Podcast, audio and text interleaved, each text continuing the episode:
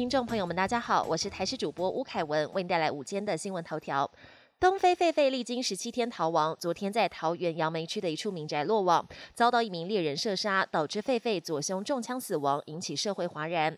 一名持有猎枪的合法猎人坦诚开枪击毙狒狒，但他并不是受到桃园市政府委托。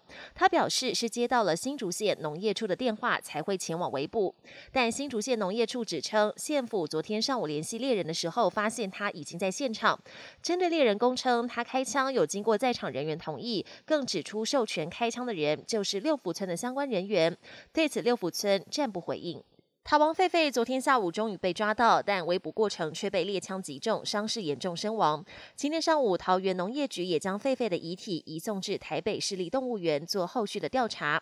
而在出发前，农业局跟动保处人员还特别到场替狒狒盖上白布，并且在遗体的箱子上献上鲜花。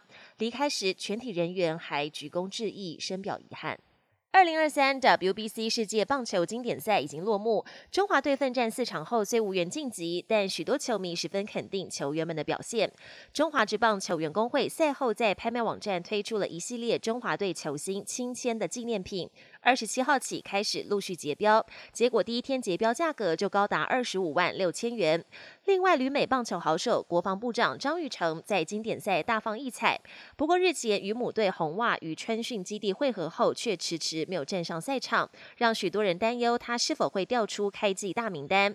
不过，根据波士顿当地媒体的报道，红袜确定会带着张玉成迎接新赛季。国际焦点。法国的反年改示威延烧到巴黎知名景点罗浮宫。二十七号，因为入口处有数十人示威抗议，被迫闭馆一天。从世界各地远道而来的游客扑了空，有人气炸了，但也有人表示可以理解。法国工会已经宣布，二十八号将发起第十波全国大罢工。美国田纳西州首府纳许维尔一所私立基督教学校，二十七号发生了重大枪击案，一名校友闯入学校开枪，造成三名孩童跟三名成人死亡，嫌犯随后被警方开枪击毙。这也是美国自去年五月德州小学枪击案之后，伤亡最惨重的校园枪击。以色列司法改革引发全国示威浪潮。二十七号有数十万人响应大罢工，使得海空交通停摆，驻外管处关闭，就连麦当劳也暂停营业。眼看示威一再升级，总理纳坦雅胡终于让步，表示为了负起责任并防止国人分裂，决定本会期暂停立法程序。不过他强调，这是为了取得广泛的共识，以便在下个会期通过法案。本节新闻由台视新闻制作，感谢您的收听。